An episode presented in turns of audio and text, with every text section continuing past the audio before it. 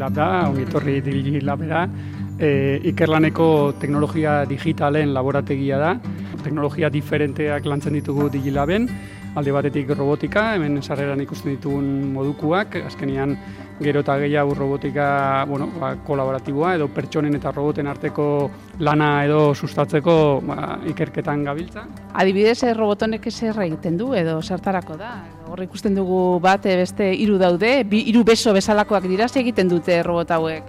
Normalean e, aktivitate errepikakorrak egituzte, adibidez e, ba, kotxe bat montatzerakoan piezak jarri, e, klasifikatu, mugimendu ba, errepikakorretan ba, pertsonai lagundu produkzio edo e, kate industrialetan. Telebistan agertzen da beti ez, Mercedes edo Volkswagen edo, kotxe bat hor mugitzen fabrikatzen duten bitartian. Eta hor robota pisa jartzen. Eta hor robota pisa jartzen, ez? Orain arte robota bera bakarrik dabil lanean, baino pertsona bat behar bada laguntzen hor eremu hortan, ba orain arte hori ez dago ondo ondo bueno, bermatuta, ez? Eta arrisku bat izan daiteke pertsona bat robot handi baten gertu egotea, ez? Eta orduan gabiltza danean, ba hori nola bermatu segurtasuna pertsonentzako, baino era bateren, ba, robota bere funtzioak eta funtzionalitatea mantendu. Unai Bizkarret, Ikerlaneko pertsonen zuzendaria. Badituzue beste bi esparru berriagoak direnak, batetik e, inteligentzia artifiziala eta konputazio kuantikoa, agian horiek berriagoak dira. Bueno, konputazio kuantikoa bai, e, inte, e, adimen artifiziala ja ez hainbeste, eta egia esango aspaldidanik abiltza ikerlanen adimen artifizialen e, lanean, egia da orain berriro olatu potente bat e, etorri dela, eta erta hortan buru belarri gabiltzala. Jon Etxeberria, Ikerlaneko zuzendari nagusia. Jon, eh, esaten genuen inteligentzia artifiziala hemen dugula jada atejoka ez, eh, sartu da gure etxeetan.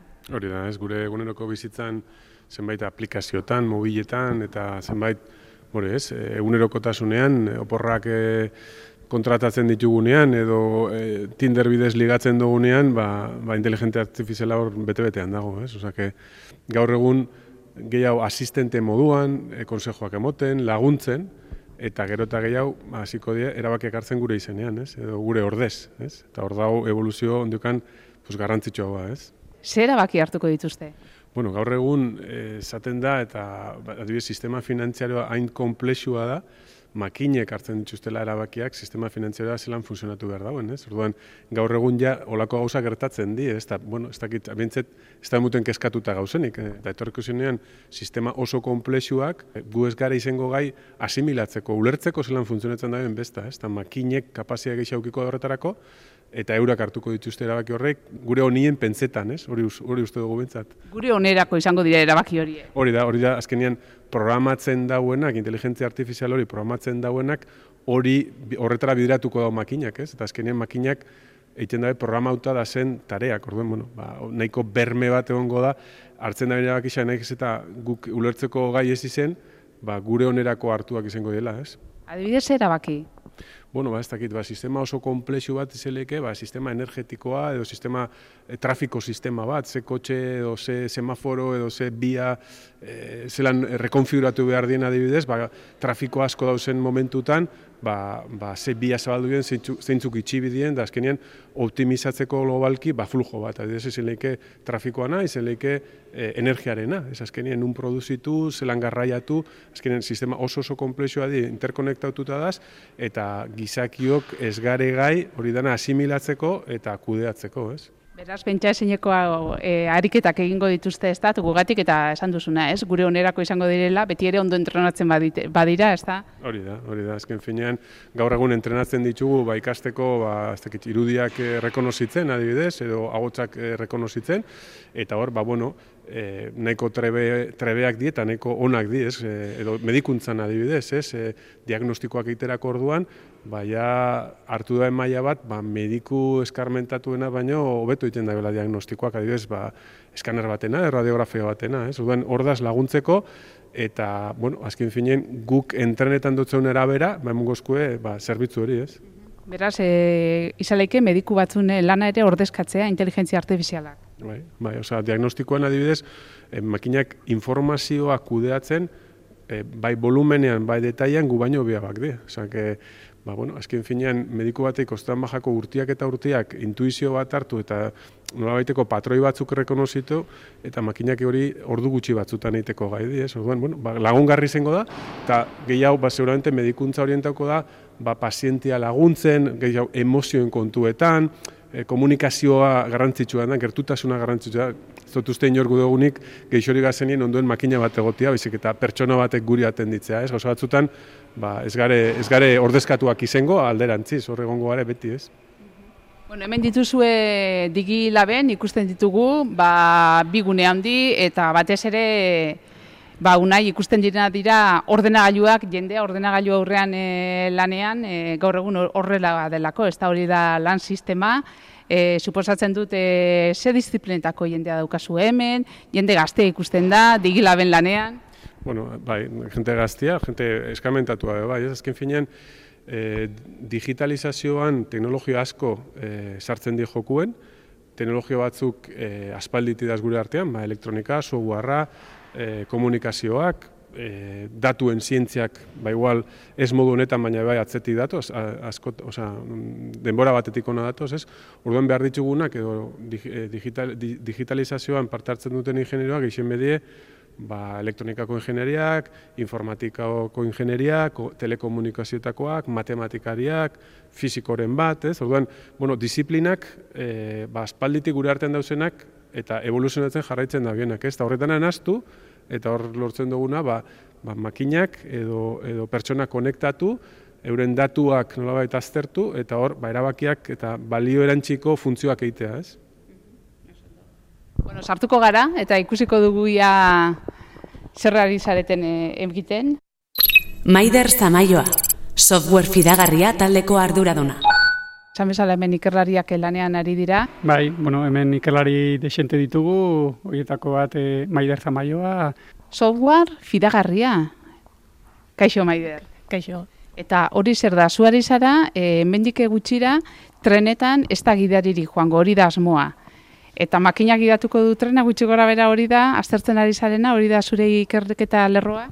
Bai, ez, hori bai da gure ikerketa lerrotako bat, eta pizkat ba, horretarako oinarriak ezartzen gabiltza, ez? Ba, hasiera batetan e, aurre ikusten da, e, trenak egingo dituela protekzio e, funtzio batzuk ejekutatuko dituela, baina bai gitaria bertan egongo dela, ez? Piskate sistemak evoluzionatzen doa zen einean, aurre ikusten da trenean e, pertsona bat egongo dela superbisatzen, eta geroago, ez, ja, e, teknologia bermatzen duten einean, ez? Eta piskate ba, percepziorako sistemak, autonomoak eta seguruak, ez? E, izatera heltzen diren einean, ba, segurazki trenak e, guztiz autonomak izango dira, e, eta ez da gidaririk egongo bertan. Ez da gidaririk egongo, beraz, e, trenak geldituko da, gelditu behar denean, frenatuko du frenatu behar denean, eta zu ari zara hori irakasten trenari. Bai, ez, horretarako trena prestatzen, ez? Horretarako heldu dadin e, trena prestatzen. Hori da. no, e, hemen, e, bueno, e, ari gara soinu batzuk entzuten, zer da hemen e, makina badaukazu? Esaten izun bezala, ez? Pizkate evoluzio horretan, hau e, da ATP sistema bat, e, kapsinalineko sistema da, gu beraiekin urteak daramatzago elkarranean. Kafekin. Kafekin, bai, kafe eta konkretuki kapsinalin e, filialarekin, bai. Sistema honek egiten duena da, e, trenaren e, protesi automatikoara bideratuta dago, da, trenaren e, movimentu segurua e, aurre ikusita bermatzen dago, eta horretarako narritzen da, RTMS e, trenbide señalizazioa, bai, RTMS estandar bada, eta bizkadat bilatzen duena da, ba, Europako trenbide zarearen batera garritasuna da, trenak e, estatu batetatik bestera, ba, gelditu gabe pasa izan daitezela. Bai? Eta noiz hasi zinen zu hau e, aztertzen, ikertzen, noiz dikari zara honetan? Ba, nik afekin elkarnalean, ikerlanen daramagu proiektu honeta biratu da, 2000 eta beratzi, 2000 sortzi, 2000 eta beratzi ingurutik jaba dira urte desente. Bai. Eta noizko bukatu tauki behar duzu? Bueno, hau berez bukatuta dago, eh? E, hau ja danik zertifikatu dagoen e, sistema bada, e, ATP sistema bera, bai, protekzia egiten duen sistema bera, eta orain pizkat bau evoluzionatzen gabiltza, ba, teknologia hobetzen saiatzen, ez? Ba, nik uste dut, ez, bosta marrutetako epean, ez, ba, izan ditzakegula, ez? E, ba, daude, jadanik eh, hainbat, eh, autonomoa diren hainbat metrosistema, ez, munduan, baina pizkatxo bat, ba, e, nik uste dut ba, gehiago zabalkunde handiago emango dela epe motzean. E, evoluzioa e, tren autonomoaruntz da baiteko graduala, ez danok esautzen dugu ja metro desberdinak ba, ba ja gidari badi esenak, ez? hori entorno nahiko babestua, nahiko kontrolatu bat. Metro baten ez die, e, zera, pertsonak pasetzan e, trenbidetik, ezta? Eta azkenean estazioak oso ondo finkauta da, distantzia bai, urrutegia bai. Orduan hori izango litzake, ba, pausurik lehengoko pausua automatizazio horretan. Bigarna izen leike tranbian kasu bat izen leike, bueno, ja hor hasieten da jentia pasetan e, edozen lekutatik, orduan eduki sistema garatu hau, ez? Eta azkena, ba, bueno, ba, abidarundiko trenak eta ba, bueno, osea, nola baiteko e, entornua edo inguruneak erota kontrolauta egon, ba, errexagoa da automatizatzea. Beraz, Maider, e, EPSP, e, soazte honetan, ez da? Hori da, jonek esan da bezala, ez? Pizkat lehengo ba, e, trenaren movimendu segurua bermatzen, hori garatutako sistema daukaguna, ba, bizkat operazio automatiko batzuk sartzen, inguruaren arabera, ba, simplagoak ero komplejoak izango dira, eta poliki-poliki, ba, e, sistema autonomo honetarantz bideratzen, ez? Hasiera batetan, ba, bai dago gidari bat, hainbat e, operazio egiteko arrura daukana, gero supervisore bat egongo litzateke trenean, eta, ez, ba, etorkizun batetan, e, ba, pixkate trenean bertan, ez, ez litzateke inongo supervisori pertsonarik eh, egongo. Hori da. Eta seguru joango gara ohituko gara, ez da? Ba, nik uste du bai, ez, ez, pixkat horre, ba, fidagarritasun bat izan behar dugu, ez, sistema hauek, ba, fidagarria direla, ez, beraien izenak dioen bezala, eta, eta bai.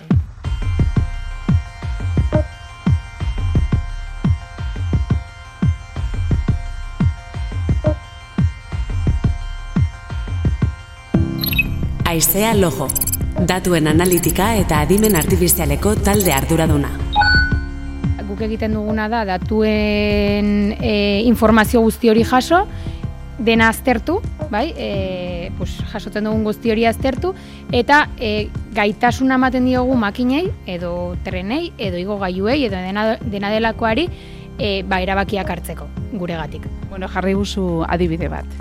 Bai, ba, adibidez, e, bueno, e, e, garraioaren kasuan, esan dezagun, ez, e, lehen trena sandeten bezala eta trena hitz egiten e, aritu garen bezala, ba, e, hor modelo prediktibo baten lan, lanean ibili gara, ba, trena e, biderdian ez geratzeko eta hortaz e, zerbitzua ez, ez geratzeko. Orduan, trena e, kapaza izango da e, jasotzen ditun datuak aztertuta beak bertan, jakiteko noiz izango duen akatsa, zenba denborara eko duen akats bat, ba, tren hori e, zuzenean e, kotxeratan usteko eta mantenin, mantenimendu lan bat egin izateko.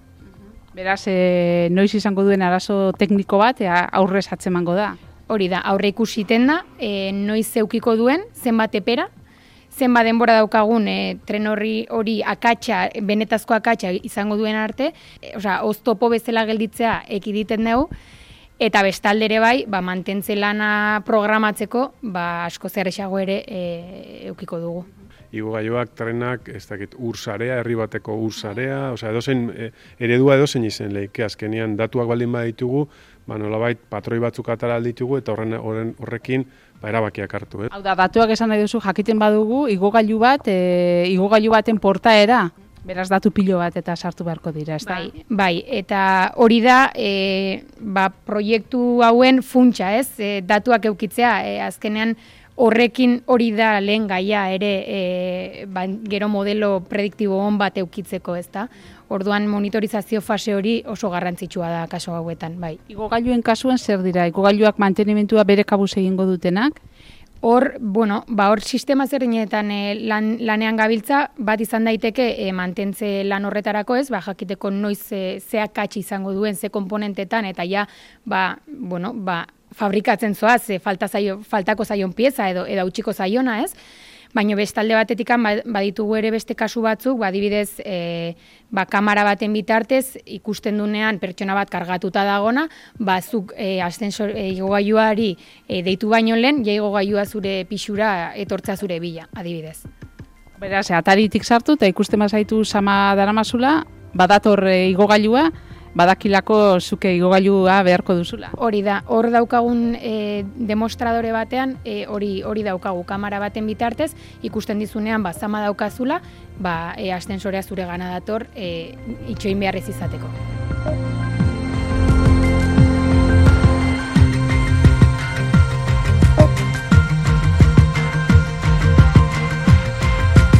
Eta gure entzuleek e, nik uste dute orain entzuten ari direnek ikuko dutela keskaba, jende askoren keska delako, e, robotek kenduko diete lana pertsonei?